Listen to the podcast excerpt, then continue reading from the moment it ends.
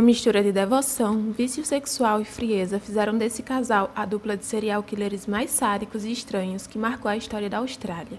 Hoje vamos conhecer o casal de assassinos David e Catherine Burney.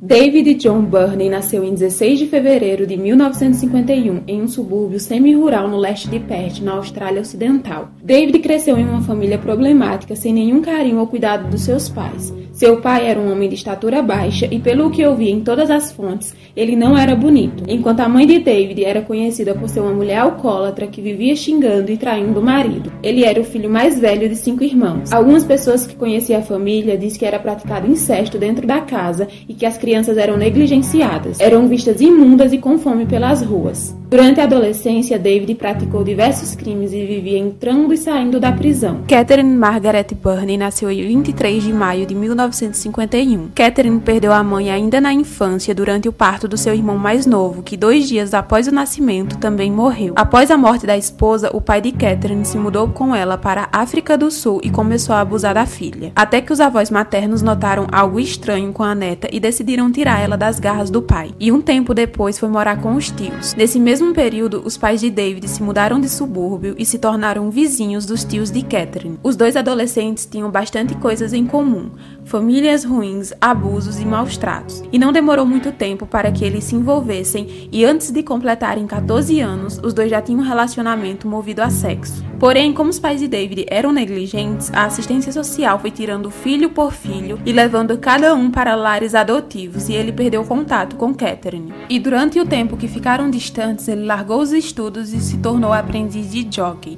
Jockey é um profissional que participa de corridas a cavalos. Enquanto trabalhava com os cavalos, os animais começaram a aparecer feridos e logo David ganhou a reputação de machucar e maltratar os animais. Ele também gostava de se expor na frente das pessoas do seu trabalho, ficando pelado. Como se isso não fosse o suficiente, ele só foi demitido quando tentou abusar de uma idosa que estava hospedada no hotel e que também pertencia ao patrão de David. Ele entrou no quarto nu com uma meia na cabeça e tentou cometer o crime. David e Catherine voltaram a se encontrar em meados da década de 1960. Ele com uma ficha juvenil de roubos e agressões e viciado em pornografia e fetichismo. E assim como ele, ela tinha deixado a escola para trabalhar como maquinista de uma fábrica. Eles reataram um romance e quando os dois tinham 18 anos, foram presos e julgados por roubar o cofre de um teatro local. Encontrei em poucas fontes que Catherine estava grávida de outro homem nessa época e por esse motivo foi colocada em condicional. E David foi preso. Mas vocês acham que isso parou os dois? Não.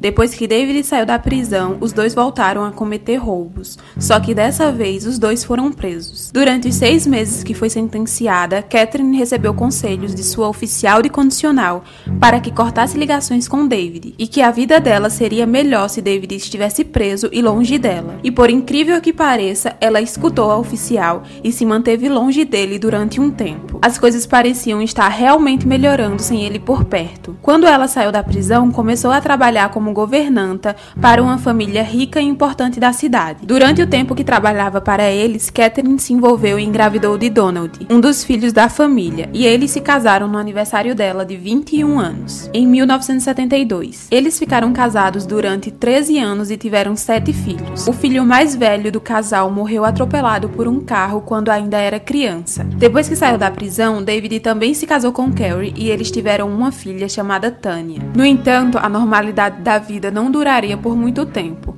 Por por volta de 1983, Catherine e David se reencontraram e começaram a ter um caso. O caso durou três anos até que Catherine abandonou o marido e os seus seis filhos para viver com David. O filho mais novo dela tinha apenas três anos. Eles se mudaram para a rua Morehouse 3 em Willage e aquela rua ficaria marcada para sempre na história da Austrália. Catherine e David nunca se casaram formalmente, mas ela fez questão de mudar seu sobrenome para Burney. Os vizinhos deles os consideravam um casal tranquilo e normal. David conseguiu um emprego vendendo peças de carros usados, onde ele era conhecido como confiável, inteligente e feliz. Enquanto dentro de casa, fora do alcance de todos, O casal era viciado em drogas e remédios controlados. Eu falei para vocês no início do caso que David era viciado em sexo e ele chegava a injetar anestésicos no pênis para que pudesse fazer mais vezes. Ele chegava a querer sexo seis vezes por dia. A vida sexual do casal já não estava mais satisfazendo David, que tinha experimentado de tudo com Catherine.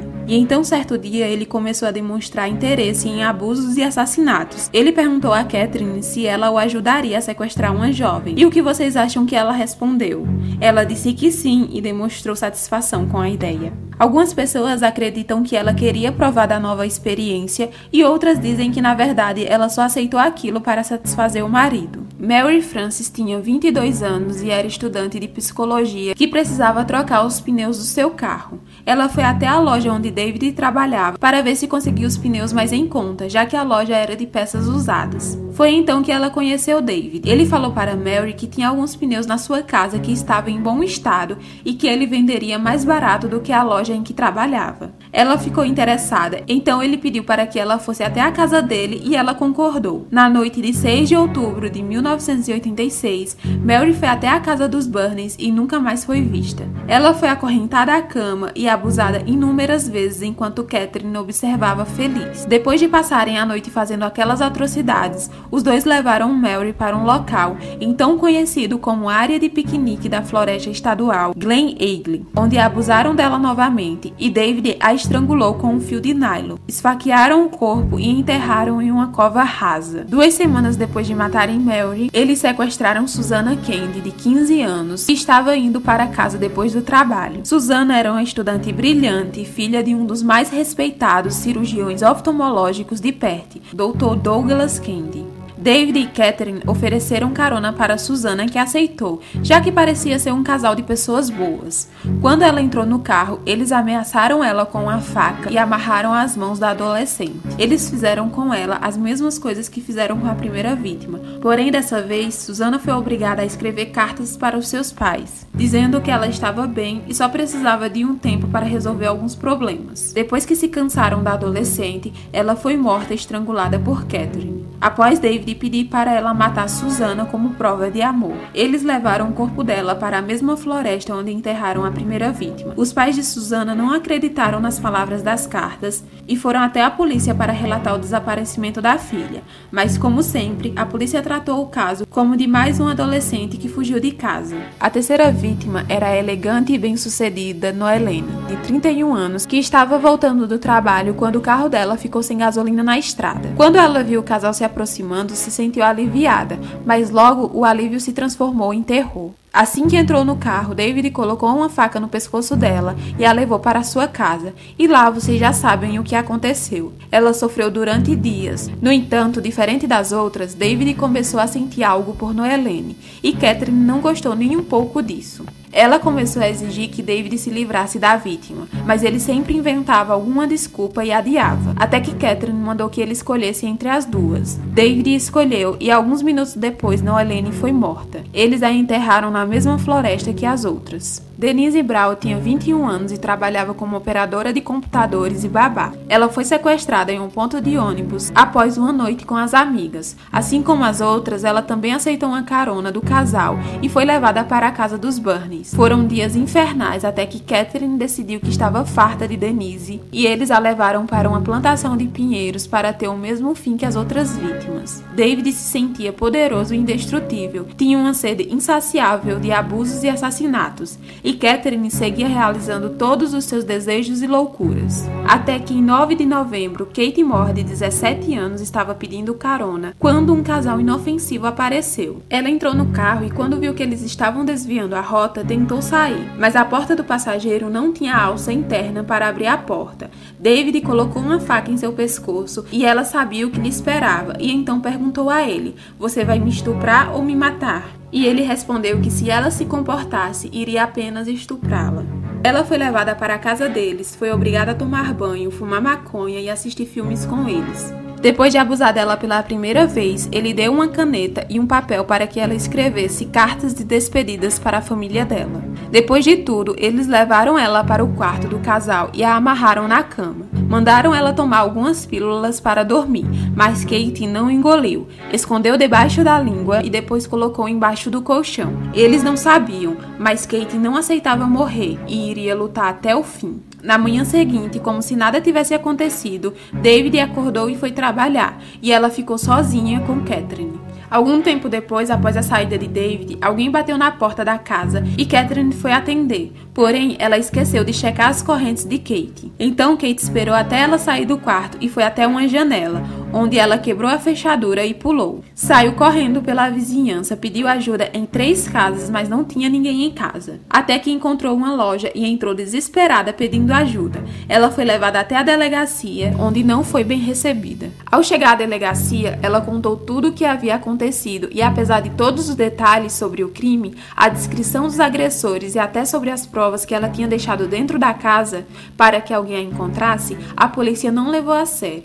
Até que a recém formada na academia de polícia, Laura Hancock, de 22 anos, viu a dor e o desespero de Kate e soube na hora que ela estava falando a verdade. Laura colheu o depoimento de Kate, no qual ela dizia exatamente como David e Catherine era. Falou também que tinha anotado o número do telefone dela em um papel com o batom que ela tinha escondido e deixou dentro da casa na esperança de alguém ir até lá à procura dela e ver o número. Laura então foi até os seus superiores e chegou a gritar com eles para que fizessem alguma coisa. E graças a ela foi feito. Foi feito um retrato falado do casal e logo depois a polícia foi até a casa onde Catherine foi presa e em seguida foram até o trabalho de David prendê-lo. Os dois foram interrogados em salas separadas, onde cada um dizia uma coisa diferente. David afirmava que Kate tinha ido voluntariamente para a casa deles para fumar maconha e fazer sexo enquanto Catherine jurava que não conhecia Kate e que tudo o que ela estava dizendo era mentira. Em algumas fontes dizia que o detetive, já sem paciência,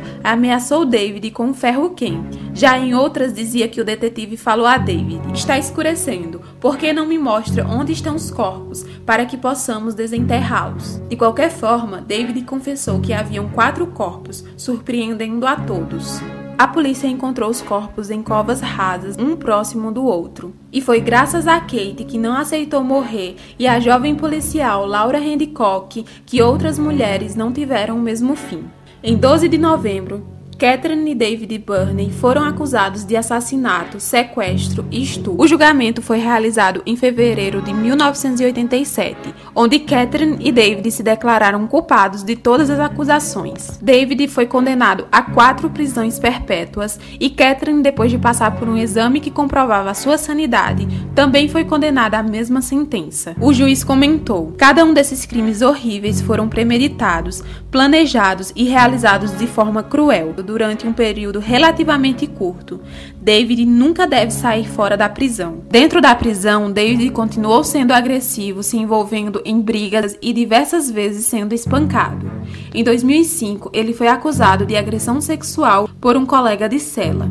Por esses e por vários motivos, ele vivia na solitária e a prisão precisou adaptar uma cela para ele ficar sozinho. Por quatro anos, David e Catherine trocaram mais de 2.600 cartas. Catherine dizia que queria se casar com David, mesmo depois de presos, mas depois de algum tempo ela já não sentia o mesmo sentimento por ele, e em pouco tempo as cartas dela pararam de chegar para ele. Catherine disse aos detetives que participava dos assassinatos por causa do sentimento que tinha por David e que cometia as agressões sexuais apenas para satisfazê-lo. Depois que as cartas dela pararam, ele entrou em depressão e, após os remédios dele serem suspensos por causa de um erro na cadeia, ele afundou ainda mais na depressão. Na manhã de 7 de outubro de 2005, aos 54 anos, David Burney foi encontrado morto em sua cela. Ele se enforcou com um lençol. Catherine pediu para ir ao enterro, mas não foi permitido.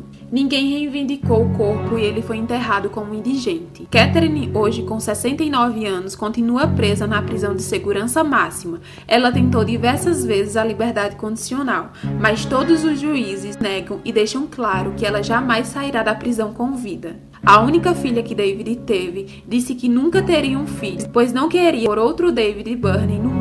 Galera, esse é um dos casos mais complexos e cruéis que eu vi até hoje. Ele é cheio de detalhes que me deixou totalmente perplexa e eu tentei trazer o máximo que eu pude e que é permitido aqui na plataforma. Então espero muito que vocês tenham gostado. Não esqueçam de deixar o like, se inscrever se vocês ainda não forem inscritos e deixem aí nos comentários o que vocês acharam desse novo formato. E esse foi o caso de hoje. Fiquem com Deus, se cuidem, não peguem carona com estranhos e até o próximo vídeo. Tchau! Ciao!